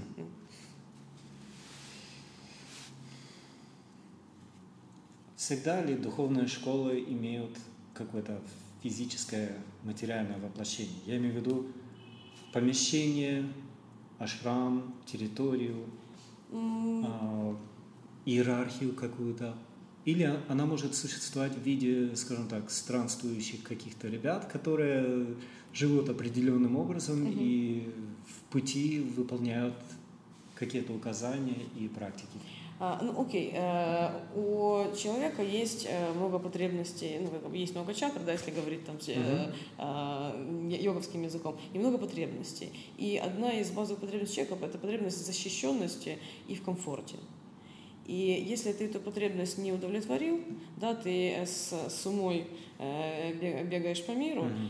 То а, где-то понятно, что эту потребность нужно научиться удовлетворять, да, и где-то разложить, вот, разложиться, обосноваться, запустить Мгм. корни, и тогда еще эффективнее, еще приятнее заниматься обучением кого, кого бы то ни было. Потому что ну, чего, чему может научить человек, который сам не а, умеет простроиться материально, простроиться там, физически, а, ну, достаточно стрёмно все-таки, да, а, учиться человека, у которого ну, нет своего дома, к примеру. Да, пот- потому, что, э, по- потому что он не умеет, у него нет наработок для того, чтобы, к примеру, там себе заработать и э, а- а- а- основ- остановиться где-то. Хотя, хотя у меня сразу возникла картина человека, который не имеет своего дома, но по-другому решил этот вопрос, Примерно. закрыл вопрос. Он может быть бездомный, но абсолютно э, счастливый человек. Сомневаюсь, сильно сомневаюсь. Я думаю, таких мало, но человек, это у которого, не э, человек, у которого э, вот э, базовые животные, все-таки мы, угу. мы в животном теле, да? и да. вот это тело, которое можно потрогать, пощупать, и ему нужно, чтобы ему было тепло и сытно, и было где выспаться. И человек, у которого не имеет дома, он не, не удовлетворяет эти потребности, ну, трудно думать о верхнечакерных каких-то э, задачах, когда, ты, э, когда тебе негде спать и когда тебе холодно, когда тебе тупо ну, холодно. А ему есть где спать, потому что он знает точки, где можно нормально поспать. Я просто, mm-hmm. я знаком был э, с профессиональными бродягами в США. Mm-hmm. И, ну, они не производили впечатления ущербных людей. Может быть, в каких-то маленьких аспектах, но кто из нас не ущербен хотя бы в чем-то. Вот. Мне кажется, если человек освоил этот мир, если он знает, как передвигаться, диспатч, чтобы обеспечить okay, есть, себе есть, комфорт есть и так так называемые дауншифтеры, да? Люди, ага. которые научились социально э, простра- простраиваться, зарабатывать, да. заработали какое-то состояние, ага. наигрались вот э, этими э, социальными играми и решили, что все, окей, я это все оставляю э, там угу. где-нибудь в Грузии и еду на Гоа, покупаю себе хижину, и в этой хижине буду там э, с комарами, в общем, до, до конца своих дней там валяться угу. на пляже. Это одно. У человека есть да. эта наработка, и он как бы решает, что ему интересно другое. Да? Там mm-hmm. в Индии тоже э, есть определенная э, бы, стезя, по которой идут э, люди, ну, в, э, которые хотят э, переступить вот этот mm-hmm. социаль, шаг социализации, когда они отдают все, что они там наработали за эту жизнь там, своей семье, и идут странствовать там с, в юбке и с посохом, да? да. и идут искать каких-то там других, более там, верхнечакерных решения своих задач. Да, такое бывает, но когда человек уже научился с этим переливать, а когда угу. человек всю жизнь бомж, Хорошо. Да, да, и он, у него нет э, возможности, он угу. никогда не жил в хорошем доме, у него никогда не было э, вкусной еды, но странно, короче, это как-то. Все-таки угу. э, иметь возможность э, э, делать так или не так, выбирать, потому что у тебя есть широкий выбор, а не выбирать по необходимости спать под мостом. Но, угу. согласись, это, это разные вещи. Да. Угу. Обычно это чувствуется по эмоциям человека. Если он никогда не спал в комфортных условиях э, и видит, как, как живут другие люди, то он будет чувствовать себя ущербным. Вот, то есть все равно вся эта информация, которая, о которой ты говоришь, она передается в виде эмоций, которые человек испытывает э, по отношению к самому себе и к другим, которые живут по-другому. Хорошо, мы уже много чего интересного обсуждали. Э, я тебе прислал список из 10 вопросов, и мне интересно узнать, какие из них э, самые наивные. Ага. Потому что такие, такие же вопросы, в принципе, могут возникнуть и у слушателей. Давай, наверное, перечитаем эти да, вопросы. Да, да, да. Именно наивные. Э, так. Ну, как бы, во сколько обходится обычно такая поездка, да? Ага. Вот поездка обычно обходится столько, сколько ты решил в нее вложить.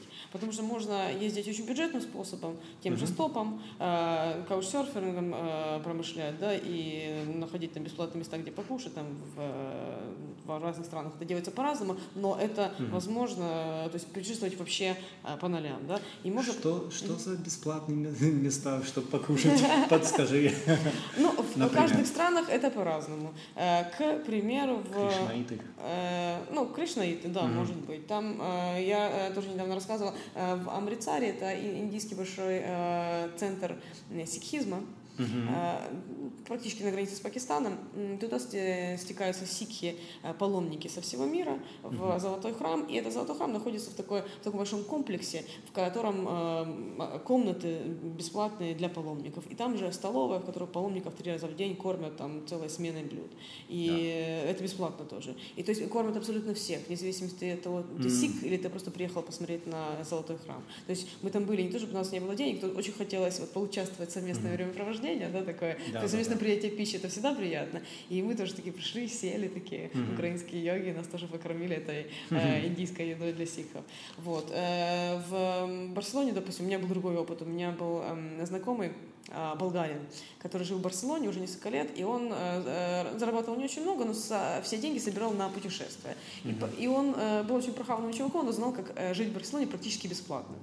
То есть он платил только там какие-то 100 100 евро за квартиру, которую там, ну, mm-hmm. за комнату, которую он э, квартиру шарил с другими э, друзьями. Так, э, он знал, как пройти бесплатно в метро, как, э, ну, короче, делать все бесплатно, и э, плюс как достать бесплатно продукты. То есть э, в Испании, оказывается, если ты придешь в 9 вечера под закрытие супермаркета, ну, не всех да. супермаркетов, но, но, но... Надо знать, да, какие. надо знать, каких, да. Ты приходишь в 9 вечера, и они на больших телегах выносят, выкатывают все, что не продалось за сегодня, завтра оно уже будет просроченным, а сегодня оно еще не продалось. И в, эти 10, э, в 9 вечера подбегает э, там еще десяток людей, которые знают об этом, угу. с большими сумками, набирают себе все, что им надо на неделю, вплоть до там вина, а, то есть угу. вот абсолютно все выносится, да, и расходятся спокойно по домам. Потому что нужно знать где, нужно знать как. Да.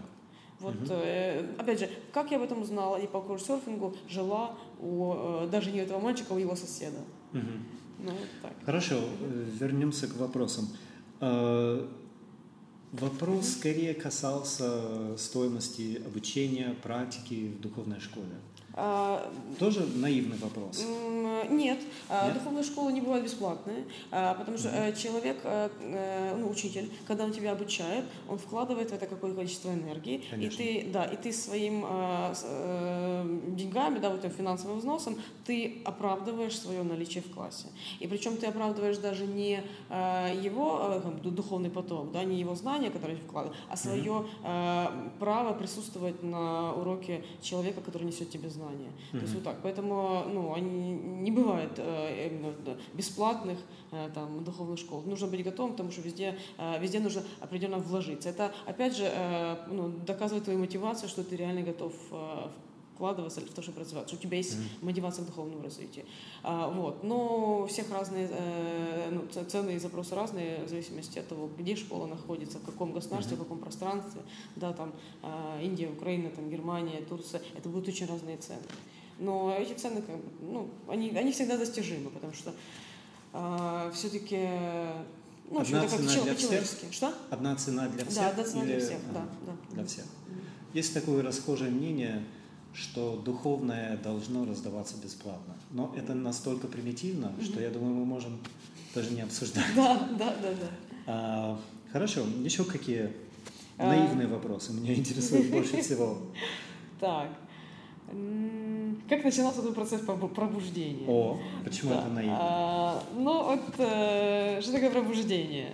А, ну, мне э, кажется, тоже существует такой миф в общественном сознании, что вот человек такой жил, жил, жил неосознанно, потом такой оп, и пробудился. И, и на, тут же в этом же контексте используется слово там просветление, да, вот я просветлел. И, ну и что ты теперь с этим будешь делать? Да, как ты просветлел? Вот э, процесс э, пробуждения, скорее наш процесс пробуждения в себе осознанности, да, вот mm-hmm. такой, э, это э, длительная внутренняя кропотливая работа, mm-hmm. э, очень-очень э, медленная, вот, развитие не бывает быстрым, да, ты потихоньку, потихоньку, потихоньку меняешь свой способ мышления, сознания, понимаешь свои прошлые глюки, э, научаешься э, по-новому смотреть без этих глюков, находишь еще и дальше, дальше, дальше, становишься свободе, можешь мыслить шире, опять находишь новые э, горизонты, которым двигаться. И это бесконечный процесс, который э, нельзя вот сказать, что вот оп, и пробуждение началось. Ты интуитивно двигаешься в направлении, находишь, э, допустим, свою, свою школу, находишь своего учителя и продолжаешь двигаться в этом направлении, находишь, mm-hmm. ну, идешь дальше. То есть не бывает какого-то такого хлопка, хорошо. после которого все хорошо. Но потому я и написал процесс пробуждения. Ну, все Потому что это, в любом, это в любом случае процесс, но немало рассказов э, людей, которые есть э, таких, а, которые действительно одномоментно испытали что-то такое, пробудились. Конечно, после этого, как правило, человек погружается в сон снова, но бывает, бывают и такие э, состояния, такие прорывы, когда человек больше никогда ну, не скажем так, если это был реальный инсайт, если это был реальный инсайт, который э, ну, поменял твое мировоззрение, ты не можешь потом погрузиться в сон. Это может быть какой-то яркий глюк, и потом mm-hmm. ты погрузился в сон. Но если э, ты достиг нового состояния сознания, вот реально его, э, ну, он, оно настоящее, это, у тебя появилось новое знание, неочевидное, которое до этого не было, ты не можешь уже э, вернуться и думать по-старому. Оно уже поменяло тебя. Ага. Вот, поэтому оно, Новая поэтому, конфигурация нейронных связей. Абсолютно, да. То есть ты не можешь уже стать прежним человеком. Угу. Uh, такой, но это инсайт. Но это после одного инсайта человек, э, нельзя сказать, что человек вот пробудился или как он просветлел и все. Вот э, на пути духовного развития много инсайтов случается, потому что uh-huh. ну, на, э, психи, наша человеческая психика, она сложная. Да? И все, что э, в нее закладывается на течение нашей жизни, там э, какие-то обрывки разных мировоззрений, как это все uh-huh. между шить, да, какие-то там э, постхристианские, советские, там, uh-huh. э, ну, в общем, там, грузинские, украинские, которые сейчас есть, да, еще какие-то семейные вещи. Это все э, зачастую между собой конфликтуют, и когда случается инсайт в одном месте, тут же это надо сшить э, с, с другими э, частями своего сознания. То есть э, в, в процессе духовного развития будет много инсайтов, да, если человек этим занимается. И поэтому сказать, что после одного я просветлел, ну, видела таких людей, которые говорили, я просветлел. Ну, кроме того, что у человека э, приятное ощущение, что он стал другим, у него какое-то, знаешь, такое чувство собственной важности, ты даешь просветленный, больше ничего не поменялось. Потому что, ну, это мало. Это одного инсайта мало. Но чувство собственной, собственной важности и просветления как-то, ну, вот, вот это, по, по-моему, взаим, взаимоисключающие Мало вещи. того, если человек получил инсайт, э, реальный инсайт, он не будет об этом э, рассказывать. Он может найти, кому поговорить на эту тему. Mm. Но, мне кажется, всем подряд рассказывать. Э, вот личный мистический опыт нельзя никому передать. Он потому и э, называется мистическим опытом, да, мы имеем в виду мистику не в духе вот там вампиров, оборотней, да, а, mm. в, в, в таком ключе, а мистический опыт, который ты что-то понял, передать э, И ты не можешь но... его рас, э, э, рассказать другому человеку, потому что пока другой человек не пережил тоже, да. ему какими бы словами ты не пытался донести, ему будет это непонятно, ему будет это просто текст. Да, но есть люди, которые пережили нечто подобное, mm-hmm и можно Ну, тогда вы просто, вы просто да. приятно потрете У меня, тему, да, у меня было так, у тебя было по-другому, но состояние одно и то же. Так с чего же все-таки начинался процесс твоего пробуждения духовного? А, ну, я пришла в школу. Духовного становления, что ли? Я, я пришла в uh, Украинскую федерацию йоги, которой я занимаюсь сейчас. То есть, почему uh, пришла в школу? Почему О. пришла? Да, у меня был uh, товарищ, который uh, подарил мне книгу. И я всегда к йоге относилась достаточно скептически, я до этого mm-hmm. уже была в Индии, и вот эта вся э, мишура вокруг образа популярной йоги, когда вот эти барышни с закрытыми глазами, руки в э, джнана мудре сидят на фоне там статуэтки Будды в белых одеждах и на глянцевой обложке журнала, как бы для меня это всегда было э, чем-то очень странным и фейковым. Да? Mm-hmm. И когда ты видишь, допустим, другой образ йога, там какого-нибудь лохматого в оранжевых одеждах, а, индуса, который тоже сидит где-нибудь и а, покурив вещество веществ, изменяющих сознание, там поет mm-hmm. какие-то песнопения, тоже как-то стрёмно, вот как-то не вызывает, э, не вызывает желания стать таким же, да. И yeah. для меня вот образ йоги был э, на тот момент испорчен. Ну а потом ко мне э, пришла книга, то есть мне товарищ подарил книгу, я ее почитала и поняла, что йога — это практичная система. Mm-hmm. То есть объяснение, ну, ну, в книге это каждая асана рассматривалась с позиции физиологии, психосоматики, биоэнергетики да, то есть с разных позиций, как это работает mm-hmm. на уровне э, физики, да, там гидравлические, э, там э, в, в, в соотношение mm-hmm. там, кислорода, углекислого газа в крови э, и прочее, прочее, и ты понимаешь, угу, это это прагматично, это работает, да, это не вот трасса в космос. Да? Это, mm-hmm. это то, что э, реально существует, и этим можно э, воспользоваться. И это очень интересно ко, ко всему. И это сложно.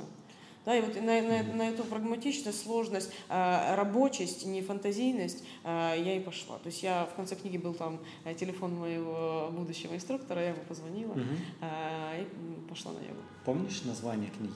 Да, помню. Книга называется «Йога, физиология, психосоматика, биоэнергетика». Андрей Сафронов автор. Угу. Он русский, украинец? Украинец, украинец это, собственно, глава Украинской Федерации йоги, как потом оказалось. Ага. Который, да, да. Сафронов. Да, да. Угу. Нет, конечно, ты читаешь книгу, ты просто понимаешь, ну, очень интересная книга.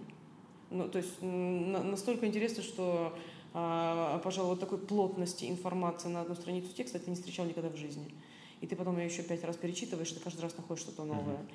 И после, после такого, то есть для меня, как человека с интеллектуальным запросом, это было э, мотивирующей э, такой штукой, чтобы пойти на йогу. Я вот когда тебя сравнивал с другими инструкторами йоги угу. самых разных направлений, э, я бы сказал, ты скорее ментальный человек. У тебя большая ментальная сила, любознательность, ты быстро соображаешь и ищешь новую интересную информацию. Mm-hmm. Я, в принципе, тоже такого рода человек. А, и для меня тоже было бы, был бы убедительным аргумент, а, такой аргумент, который показывает реальное функционирование вот этих систем. Вот угу. происходит, происходит причина, угу. и как следствие возникает вот что. То есть угу такого рода информация на меня может подействовать, а на другого может не подействовать. Если человек скорее эмоциональный, скажем так, угу. до него дойдет совершенно другого рода информация, скорее всего. Угу. Снова и снова убеждаюсь в том, что есть сигналы в окружающем пространстве, и мы глухи, наверное, к 90% этих сигналов. А... Но вот то, что нам то, что с нами резонирует да, да, да. в силу конституционных особенностей, угу. мы это можем выхватить и пройти по какой-то нитке, сторону духовного пути. Я согласна. Ну вот, допустим, это я пришла через книгу, да? Э, люди угу. приходят по-разному. Кого-то привела, привела подружка, кто-то да. там э, просто услышал слово йога, это модно, и пошел там попробовать. А кого-то там болит поясница, пошел, по, чтобы избавиться от угу. боли физиологических, да? И я смотрю по своим ученикам тоже, когда ко мне приходят люди, ну, единицы приходят с интеллектуальным запросом, да? В основном люди приходят с какими-то э, более э, ну, эмоциональными, да, вот какими-то посылами, угу. как ты говоришь. И и прелесть в том, что когда ну, ты приходишь э, к инструктору, э, инструктор, э, если он в состоянии, да, если это инструктор, который вот, ну, по-настоящему йогу, он в состоянии удовлетворить запросы, разные запросы.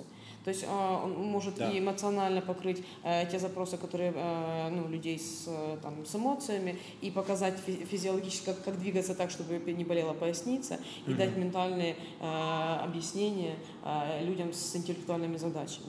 Знаешь, вот как бы здесь живая преемственность очень важна, потому что вот не все можно через э, текст, не все можно только через э, переживательские практики. Да, угу. есть много э, переживательных практик, но если ты пережил и потом это не, не обдумал, вот они просто ушли вау, в опыт, да, ага. в опыт, да, но никак не, не, не стали твоей, твоей частью. Поэтому вот э, человек, который доносит до тебя это, это, это всегда важно. А у тебя бывает такое ощущение, когда Э, рядом с тобой такие более эмоциональные люди или, скажем, витальные, чисто витальные люди, эмоционально там эмоционируют, рассказывают о своем потрясающем эмоциональном переживании, и ты такая сидишь и думаешь, ну, что-то такое я, конечно, почувствовала, но вот так, э, такой яркости у меня не было. Не чувствуешь иногда желание как бы почувствовать то, что почувствовал человек совершенно другого темперамента. Подожди, ты, э, э, мне кажется, ты немножко редуцируешь. Что, э, угу. Если человек интеллектуальный, значит, он не, ему эмоции, глубокие, яркие эмоции ему недоступны. Нет. Доступны, но, может быть, не с такой легкостью. Нет. Нет? Вот как раз э, в йоге мы работаем с э, наработкой угу. разных качеств, с умением погружаться в разные переживания. Mm-hmm. Не, причем независимо друг от друга.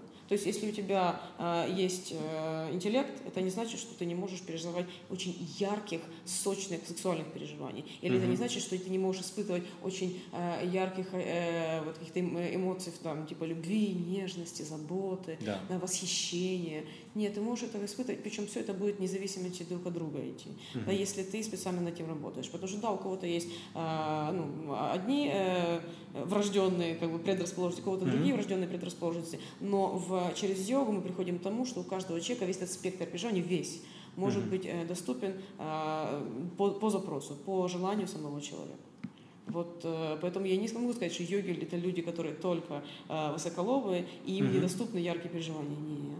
Вот мы работаем да. над тем, или чтобы... же наоборот. Или да. наоборот, да, или только Только в теле да, да, и да, да, да. в уме не происходит ничего. Нет, нет, нет, нет. да. То есть мы э, движемся по пути э, раз, по принципу вот что не недоступно вот туда и движемся. Да, что, чего мало, вот мы э, это, mm-hmm. это развиваем. Да, потому что если, допустим, тебе и так понятно, как писать стихи, то, mm-hmm. наверное, след, следует заняться чем-то таким, что тебе непонятно. Но при этом, допустим, тебе непонятно, как зарабатывать деньги, да, то, наверное, mm-hmm. нужно обратить внимание на тот аспект, который тебе пока недоступен, да, который там э, для тебя там деньги, э, ну, какие финансы, да, это что-то заоблачное, вот надо двигаться в этом направлении. И тогда будет и переживание авторитета, статуса, уверенности, mm-hmm Э, для тебя будут настолько же яркие и доступны, как и э, переживание творчества в там, да. написании чего-то.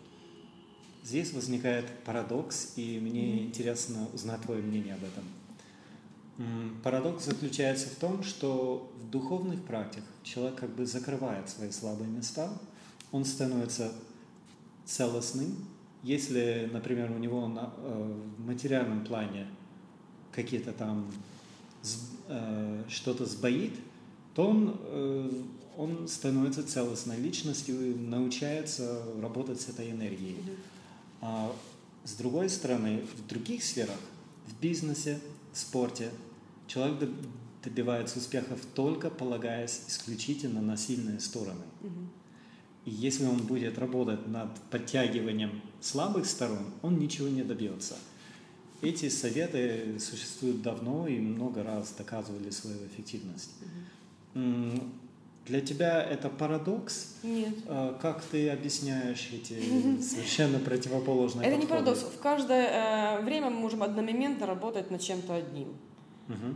То есть э, нет такого, что э, вот мы работаем сразу и над сексуальностью, и над социальной реализацией, и над креативностью, и над, э, э, не знаю, там, э, интеллектуальной деятельностью, и над умением строить дом и садить дерево и рожать сына. Да? Вот нельзя сразу все это делать, поэтому ты выбираешь для себя самую актуальную зону развития. Например, мне сейчас не хватает там дерева, дома и сына, и работаешь в этом направлении. Или выбираешь для себя там, я не умею любить, не умею принимать э, эмоции, и работаешь только в этом направлении. Через несколько лет, если ты был достаточно упорен, если ты был достаточно а, как бы, регулярен в этом, да, и честен mm-hmm. сам собой, что ты занимаешься практиками, а не прокрастинируешь, а не а, какими-то ну, не, а, ну, внешне красивыми, но не эмпатичными вещами mm-hmm. занимаешься. Да? Если ты был достаточно упорен, ты достигаешь результата через несколько лет, а у тебя появляются недоступные тебе ранее переживания, mm-hmm. ты можешь менять направление, понимаешь, окей, это мне теперь доступно, это я умею, и э, двигаться в, в следующую сторону, то есть понимаешь, вот жизнь передо мной теперь ставит другие задачи. То есть mm-hmm. каждый раз это такая тоже ну, духовное усилие, понять, какие задачи ставит перед тобой жизнь сейчас. Потому что каждый момент жизни это будут разные задачи. Да, если вчера мне э, хотелось там заниматься э, валянием из шерсти, то сегодня мне хочется заниматься там развитием бизнеса, да, к примеру. Да. Да? То есть это, это, разные, это разные чакры, разные задачи, разные направленности, mm-hmm. разное количество усилий. Ну, вот э, где-то так. Поэтому спортсмены, когда они занимаются, они вкладывают туда много усилий. Да, понятно, они достигают, но потом, заметь, любой спортсмен, когда он э, прошел свой э, период э, ну, там, олимпийских соревнований, вот соревновательный mm-hmm. период, да, и мне, да. у меня муж спортсмен, у меня много как бы, друзей спортсменов, поэтому я знаю, как это обычно происходит. Люди этот э, период прожили, и примерно там лет там, в 30-35, там, где-то там 25, да, э, спортивная карьера заканчивается, и человек э, либо э, он падает в никуда, да, или он начинает двигаться дальше, и он становится тренером. И вот это угу. следующая ступенька а, развития. Да, это примерно в этой же области, но это наработка новых качеств и умений. Это нараб... умение, работать с людьми, умение работать с людьми, передать им те знания, которые есть у тебя, да не просто э, уметь самому, но передать им свои знания, научить их так, такими словами, на таких состояниях, чтобы они поняли, mm-hmm. как это сделать, как тоже стать эффективным спортсменом. Да? И э, да, проявлять к ним достаточно душевность, понимать, что э, как бы нельзя э, всех запрессовать сразу, от этого они сразу mm-hmm. не станут великолепными спортсменами. Да? Нужно, э, с, ну, ты пропустил это все через себя, опыт концептуализировал, и разворачиваешь его на других людей. Вот mm-hmm. это будет рост а, в, ну, для спортсмена. Да? да, ты сначала вкладываешься в одно, потом а, вкладываешься в другое. И ну, это как, совершенно разные занятия. Это так приятно. Я в этом году э, в, в Париже была, и э, мой товарищ, который Э, вообще был ну, долгое время был одним из там, лучших э, спортсменов Украины, там, в, там, вратарем, самым-самым э, востребованным, mm-hmm. а потом там, он был с одним из самых там, ярких спортсменов тоже там, во Франции, да, а теперь ты приходишь к нему на бассейн, и он тренирует э, молодежь. И это другое состояние у человека. Угу. Совершенно другое состояние. Видно, что он э, делает это, вот, пропуская через себя весь свой опыт. И ты видишь, э, вот я его не, там, пару лет не видела, и ты видишь, как за эти пару лет этот человек сильно вырос. Угу. Очень вырос. Э, и для него это тоже духовный рост. О, ну, такой нормальный духовный рост. Здорово. Ну, мы уже наговорили достаточно. А, может, напоследок ты бы хотела коснуться какой-то темы, которую мы оставили пока без внимания? Темы? Да, в общем-то, наверное, мы все-таки больше говорили не о путешествиях, да, а, собственно, о концепции там, духовного развития и о, а, том, что такое вот, как, духовная школа, да, что такое mm-hmm. недуховная школа. А, но и общем, на что мне хотелось бы обратить внимание, все-таки, что когда мы э, пользуемся с словами, очень важно э, в начале, всегда до того, как мы начинаем э, пользоваться этими словами, доопределять Э, дочищать определение, что такое uh-huh. там это. Да, если мы сегодня говорили много о духовном, о духовности, о духовных путешествиях, о духовных школах, то вот э, не зря сразу вот э, возникла э, потребность дать определение, что такое духовное. Да? Uh-huh. И ну, это очень э, это, это правильно, это грамотно, это корректно по отношению как бы, к, к собственным э, мозгам, к мозгам тех, кто нас слушает. Да? То есть э, ну, вот как-то так, да. То есть, мне кажется, это, это определяющее, да, перед тем, как mm-hmm. любую тему обсуждать, э, для начала ее э, э, дочистить, определить, что мы будем делать, что мы определяем под духовностью. Mm-hmm. Как ты определяешь слово духовность? Ну, это то, о чем мы уже говорили в начале, да, то есть э, духовный человек, да, духов, mm-hmm. духовность, духовный путь, это когда ты, э, ты понимаешь свои задачи, ты двигаешься с э, им в соответствии, и это э, э, привносит, привносит смысл во все, что ты делаешь. У тебя не mm-hmm. бывает бытовухи, потому что любое бытовое действие, а, оно имеет смысл в рамках твоих э, духовных задач, в рамках твоего развития. То есть, если ты моешь посуду, ты не просто моешь посуду, ты это делаешь потому что. Да? Uh-huh. И вот можно дальше разворачивать. Если ты едешь там э, в Испанию э, ходить по, там, по горным тропам, ты это делаешь не только потому, что там э, тебе прикольно, но у тебя есть внутреннее понимание, а зачем ты это делаешь, да, и как это тебя в, в целом в концепции твоего развития, какой это кирпичик, в, uh-huh. какой, по, в какой паз ложится он твоего, твоего развития. Ну, где-то так. Тогда любые э, твои путешествия, становятся духовными. Тогда любой твой шаг по жизни становится духовным. Э, не могу не использовать слово «хотя», э, потому что возник такой образ. Человек – это кирпичик, действительно. Человек положил кирпичик, вот очередное переживание, очередная информация, очередное путешествие. Я положил, э, уложил кирпич – но что я строю, я пока еще не знаю. Никогда но знаю, знаю, что это кирпич. Да, да, но никогда не знаю. Да. Потому что если ты точно знаешь, что ты строишь, э, это что-то не то. То есть угу. э, наше э, развитие всегда лежит в зоне за пределами того, что мы понимаем. Да. То есть мы все время, человек, если он развивается, если он стремится к развитию, он всегда двигается к чему-то, что немножко больше его. Именно это является стимулом к развитию. Мы не можем визуализировать человека, который находится на 100 шагов впереди нас. Да. Мы можем только представить себе человека, который находится впереди на один-два шага. Да, и даже э, если люди начинают заниматься йогой, зачастую они думают, mm-hmm. что вот через год я буду таким же человеком, только с более прокачанными скиллами, у меня будет более гибкое mm-hmm. тело, я буду, буду там уметь медитировать, что-то еще делать. Но, в принципе, это будет тот человек, mm-hmm. но с более улучшенной версией меня. Нет, yeah. то есть если ты на самом деле начинаешь заниматься любой духовной практикой, ты через год, ты реально ей занимаешься, ты будешь другим человеком, с другим восприятием. И а, не другими... тем, чего ты ожидал. И не, да, и не тем, чего ты ожидал, с другими, другими эмоциональными реакциями, с другими телесными э, там, простройками, стереотипами. То есть это всегда трансформация трансформация куда-то куда-то неизведанное, но если тебе хочется туда двигаться, это оно. Вот наличие желания определяет. Здорово. Я думаю, на этом мы можем закончить беседу. Спасибо огромное. Все упомянутые ссылки вы найдете в текстовом описании выпуска. Также рекомендую зайти на сайт проекта observers.club. Там можно оставить комментарий, почитать блоговые заметки и заполнить опрос необычными вопросами к размышлению. Особо интересные ответы я озвучу в одном из предстоящих выпусков подкаста «Клуб наблюдателей».